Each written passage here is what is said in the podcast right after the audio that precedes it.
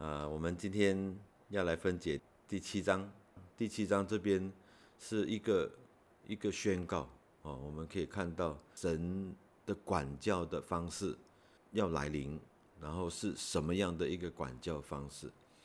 那不过我们从前面六章里面，我们都完完全全的看到神的怜悯和耐性啊，特别是呃。上一章我们看到这个以色列人，他们在那个时候是如何的厌乐败坏了。啊，记得我们上一次有读到说，这个富贵人家已经在这个模仿邻邦国家的做法，然后啊斜躺在这个床榻上用餐，啊，我们也看到他们的吃喝玩乐。啊，弹奏这个乐器奏乐，插上这个香水，过着非常奢侈的生活。那这一点的指出，是让我们看到他们完全都不顾念穷人的需要。那先知就责备他们了，先知就责备以色列人说：“你你们已经沉迷在自己的这个富裕里面，沉迷在自己富裕里面，其实是很可怕的一件事情哈。那在这当中。”先知也指出有许多的堕落，啊，这个堕落是让他们招惹神的愤怒，那这个管教是即将来临，可是我们却看到神的怜悯和耐性，因为先知是一而再的在警告他们，神最终的这个用意啊，在这个审判的来临之前。就让先知不停的一直在去告诫、去警告他们，要主要是要让人民可以回转向神，回转向神。可是我们却发现到，呃，从开头的记载一直到这边，这些人是没有警觉到说这个苦难就快要来到。我不知道大家还记得吗？我们从开始读的时候。这个字叫三番四次，我们就看到他一直引用他们三番四次的犯罪，三番四次四次的犯罪。那能够记载了那么长一段的三番四次犯犯罪，那也就是看到神的这个怜悯，还有神的这个耐心，一直在在等，在等待，在召唤他的子民的回转。那到了第七章就不一样了，在这边我们就看到神他他就。宣告，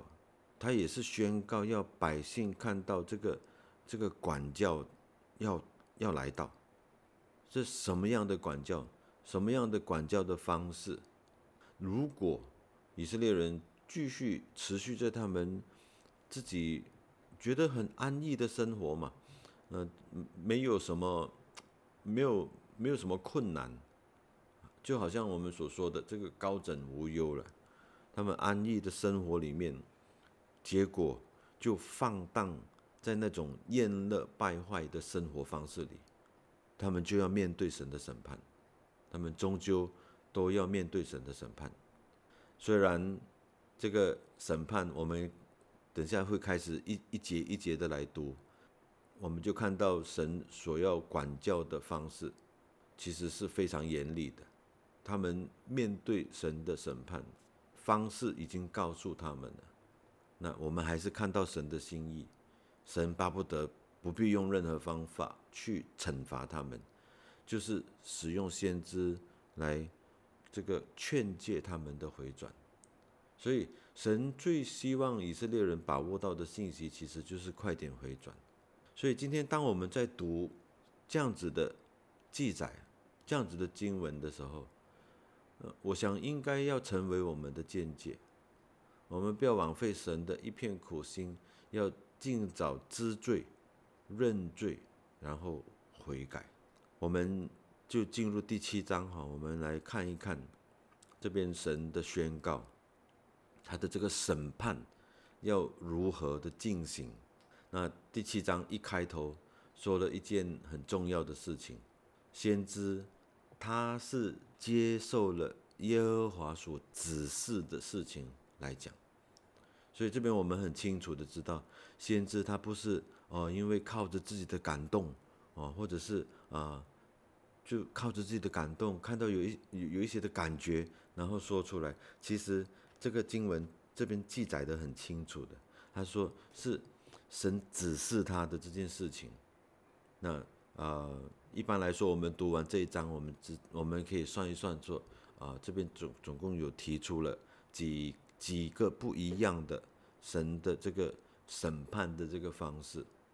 啊。那我们也发现到。啊，这这个审判好像会是一个比一个严重，啊，那第一节就说主耶和华指示我一件事，为王割菜之后，菜又发生，哦，这个发生的意思呢，其实我们读新一本圣经的，我们就知道它是说到这个菜树的生长，所以这个。啊，收收割了一次之后，菜又开始田产又开始生长，啊，那就在这个时间刚发生的时候，主造蝗虫，啊，这个是我们在读旧约圣经里面，我们看到神管教的方式，啊，可以是用这个啊自然的、自然界的啊这个蝗虫。有记，我们读过很多次哈，蝗虫怎么样的来吃尽那地啊？那这个是一个灾难的这个一个审判的一个开始。那先知知道这件事之后，他怎么做呢？那他接着他就说：“主耶和华，求你赦免。”知道有。有这个神的审判要来临，他的那个个回应就是求主赦免，说这些人怎么站立得住呢？诶，第三节很奇妙的，我们就看到耶和华就说这灾可以免了。刚才我们说到这个农农作物的这个生产，我我们知道神赐雨来滋润这个大地，这些农作物。都是神赐给他的子民的，在这个时候，看着神赐给自己的这些丰收也好，可是神的审判，神的宣告，这个审判，这个惩罚，是这个蝗虫飞来吃尽所有的，吃尽所有的。为什么放在菜又开始生长的时候，这个蝗虫来呢？哦，这个是非常严重的事情啊，因为收成一次之后，你在种的时候刚萌芽，刚萌芽的时候被吃尽了，你就没有办法再继续种了，所以这是非常严厉的一个，呃，一个一个惩罚。阿摩斯恳切的为以色列人向神哀求，他说：“赦免我们，赦免我们，我们怎么能够站立得住呢？”神也接受了他的代求，他决定。不降蝗虫之灾，耶和华就后悔这件事。这这个翻译啊，在新译本里面其实很清楚的告诉我们说，耶和华对这件事改变心意，并不是我们所想象的那种后悔。因为我们今天当我们说后悔这两个字的时候，因为他所表达的就是我做了我不想做的事情，我后悔了。这一边是告诉我们说，因着神的怜悯。那他改变心意，这就让我们看到的是神的慈爱和怜悯。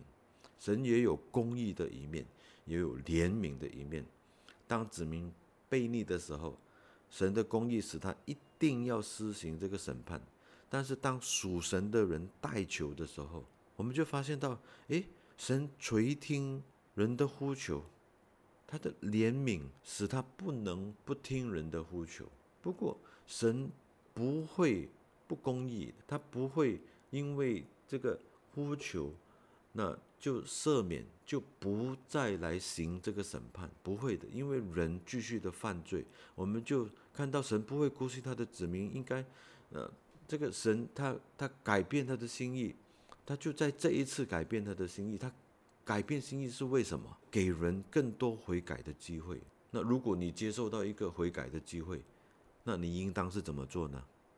你应该是把握机会嘛？你应该是再一次很很这个注意自己有没有再继续犯罪，因为要知道那个刑罚还是会临到的。所以我们就看到很快的，到了第四节到第六节的时候，这个第二个这个刑罚的方式就要来临。神就告诉他们说，是一个火灾，神命令降下来的火。我们知道，神降下来的火曾经发生在什么地方？发生在这个罪恶最大恶极的这个城市。所以，这个降下来的火是烧到连地面上的水啊，这边形容是用用深渊啊也烧干了，深渊里面地面下的水都烧干了，这是非常非常严厉的一件事情。这边很奇妙的一件事，我们看到第一次先知他向神怎么祈求，他说求神赦免。他说：“求神赦免他的子民。”那在这一次，他就向神说：“主耶和华，求你仔细赦免仔细。”那赦免之后没有回转，人不能够承受神的审判的，神还是继续要审判。主耶和华，他他先知就向主耶和华说：“求你仔细吧。”诶，神也垂听了阿摩斯的代求。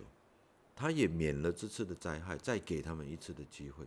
那这边接下来我们就看到这个先知两次的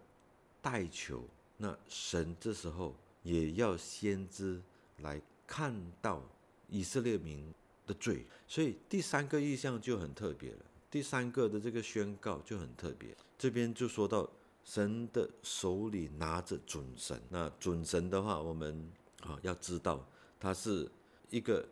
工匠造房子的时候，这个铅绑在这个绳子上，哈，从上面垂下来，就可以看到这个直或不直，哈，是一条梁线，是一个测量的意思。那造房子的话，如果这个这个是歪斜的话，我们也听过，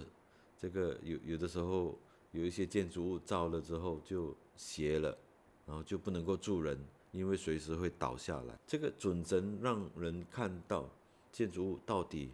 呃直不直哈。那当然现在都很先进的啦。啊，昨天我们啊教会呃请了人来帮我们安装一个电视机，哇，我看他搬出来的仪器啊都是镭射的，那个对角那个线哦怎么样的值全部都投出来。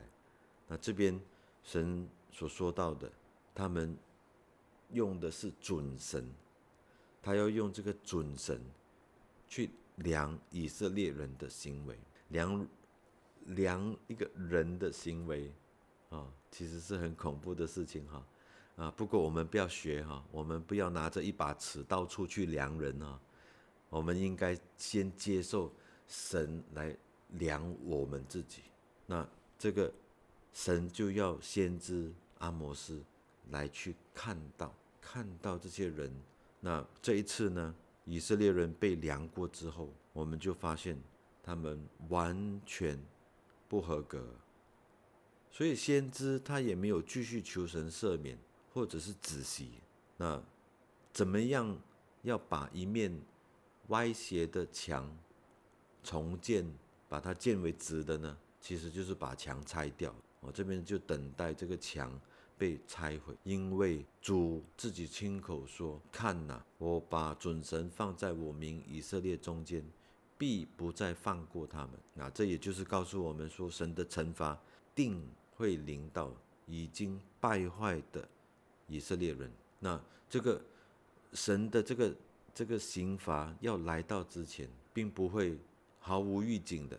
我们看神用那么长的时间，用那么多的先知。不停的去召唤他的子民悔改啊，悔改，回转啊，回转，嗯，回转，回转了又不能够持，又又又不能够持久，然后又跌倒，又又再呼唤他们，又要他们回来来这个回转，啊，那当然在第七章第九节的时候，神也举出了神要怎样拆毁他们的例子，在以色列人还没有进入迦南地之前，我们知道哈。神已经告诉他们，你们可以在神所规定的地方来敬拜献祭。那可是啊，从我们上几次的这个讲解里面，我们知道说，他们在拜这个金牛犊，他们就是在秋坛啊建立自己建，就是在和外邦人拜偶像的地方一样，他们来拜耶和华他们的神，所以这这是不得了的事情。神已经给他们选定地方做圣所，他们却自己自己做主哦，为了方便哦，我们就这样子做吧，在这边哦，不用不用去到那么远的地方啊，所以这些都是大大得罪神的事情，而且等一下我们还会看到啊，有怎么样的一位祭司哦，这个太恐怖了，所以不单指这个神。宣判指明人民要接受这样子的一个审判，连当时的君王，啊，刚才有提到一位哈叫做耶罗波安的，他的王朝也保不住，人民终究还是要被掳，要受这个外邦列国的啊神使用外邦列国来管教他们，所以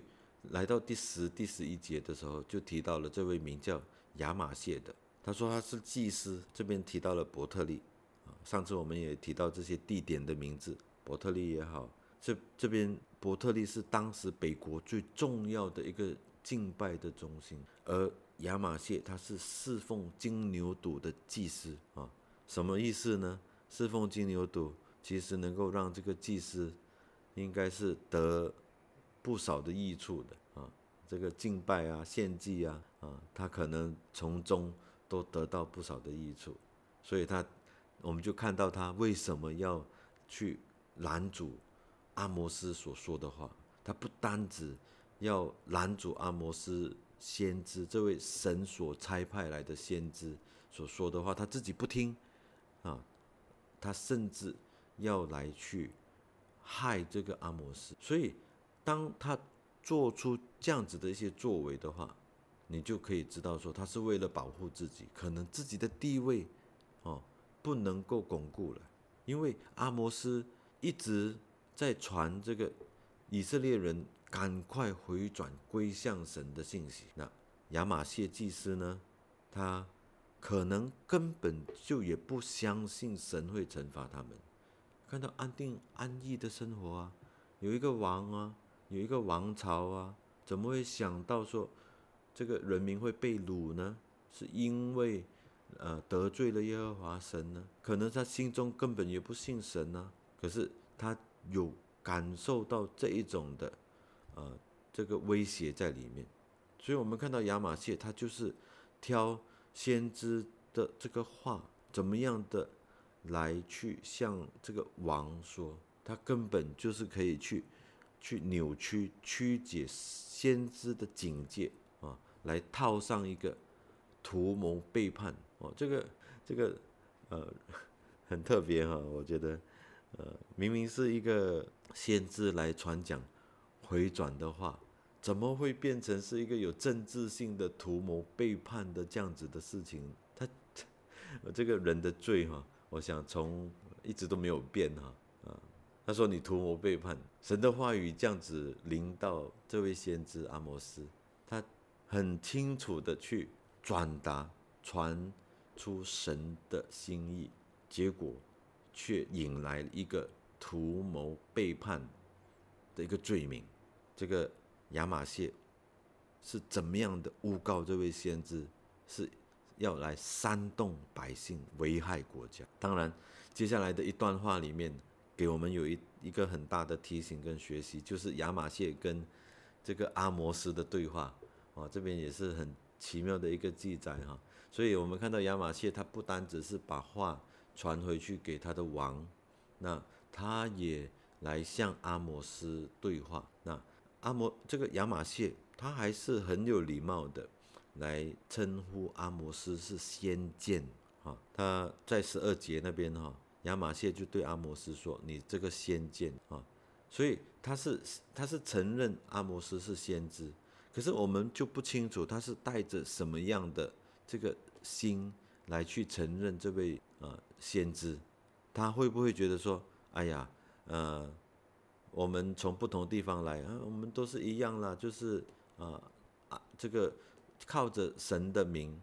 来去呃得到自己利益的人，以今天的方式来说的话，哈，啊，民间信仰里面有一些我们会叫着他们是神棍，啊，就是啊，以这个自自然界哈，这个灵界的事情来去赚取人的钱的，来去混口饭吃的，很可能亚马逊也看阿摩斯，啊，虽然口头上是称他为先见，可是呢，他却不知道阿摩斯真正是神所差派来的。所以阿摩斯他自己很清楚，他自己要很清楚。所以接下来的这个对话里面，我们就看到阿摩斯他怎么样回应，他怎么样回应这一位这个祭司跟他的说话啊。那刚才我说到这个啊，亚马逊可能看阿摩斯是一位就是也是要来混口饭吃的人啊。从经文的记载里面，我们大概就看出他有这样子的一个心态哈。他说：“你这个先见走吧，滚回犹大地去。”啊，这个十二节那边哈，你可以在那边来去啊找食哈，这个很广东话哈，就是玩食啊，就是 在那边去糊口哈。那你在那里你可以说预言，但是你这是我的地盘哦，这是伯特利哦，这是王的圣所，是王国的这个圣殿。你不可以在这边说预言。那阿摩斯他就做出了一个回应，他说：“我原不是先知，也不是先知的门徒，我是牧人，又是修理桑树的。”这句话呢，他要告诉这个亚马谢这位祭司，他说：“我说预言，并不是靠自己说的，因为十五节的时候，他就告诉亚马谢说。”是耶和华选召我，是耶和华选召我。我口中所出的话，是耶和华放在我口中所要说出来。所以，短短的两节里面，十四节跟第十五节，我们就看到这个被神选召的人，他其实很清楚神对自己的召唤。这对我们今天侍奉的人来说，是一件很重要的事情。我。曾经在神学院里面就读的时候，就有遇过神学生，就说：“哎呀，我也不知道为什么我来到这边读神学。”呃，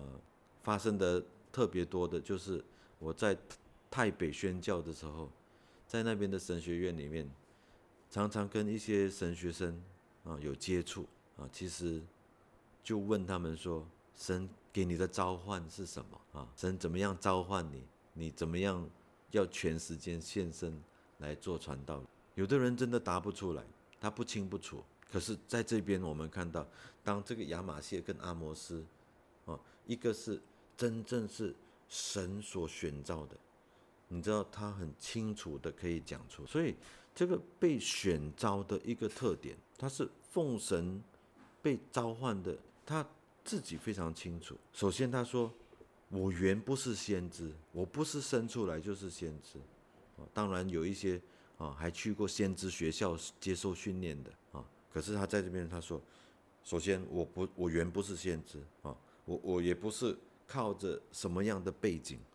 啊，我也不是先知的门徒，我没有去过这个先知的训练学院。那另外一件事情，他说我原是牧人，我是修理桑树的，他的意思就是说。我被召唤不是我自己的选择，我我本来就已经有东西在做了。那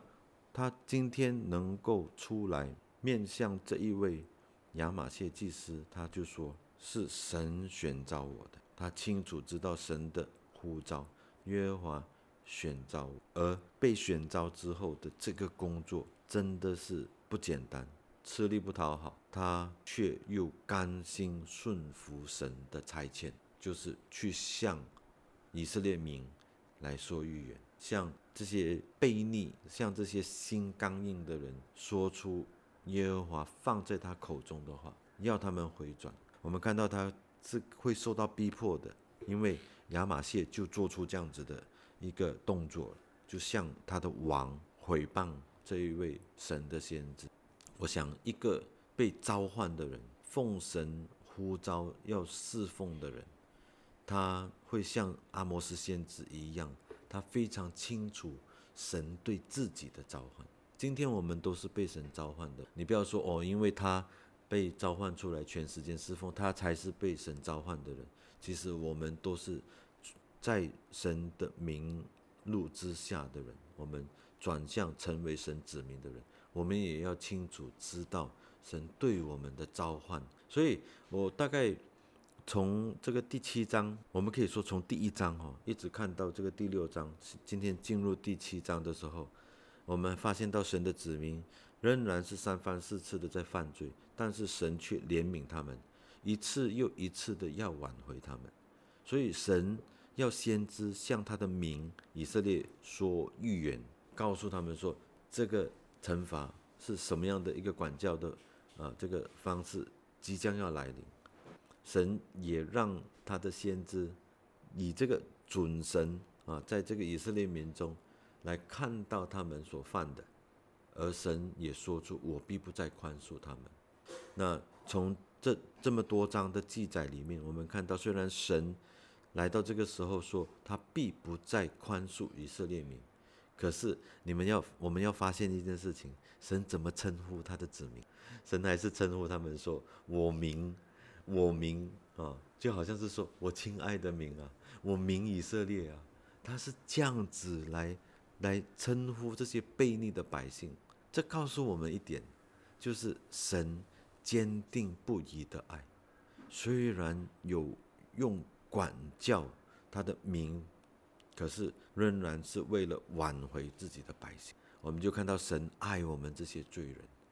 神真的是爱我们这些罪人，直到今日，神仍然还在这个恩典的时候，让这些能够回转的人就快快的回转，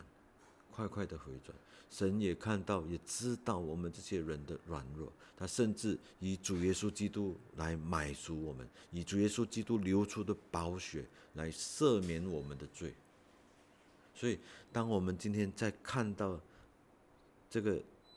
这一章这些这样子的记载的时候，我们读先知书、大先知书、小先知书里面，我们看到人的悖逆，神的慈爱怜悯要人的回转的时候。希望能够成为我们的警戒。神多次让我们可以回转、悔改，我们要抓紧这个时间，在还能够回转归主的日子里，快快的来回转向左。希望今天的分享，我们所读的经文，能够给我们有许多的警戒，也能够给我们许多的这个。来审查我们自己，啊！但求神的恩典怜悯常与我们同在，啊！呃，我们也要清楚我们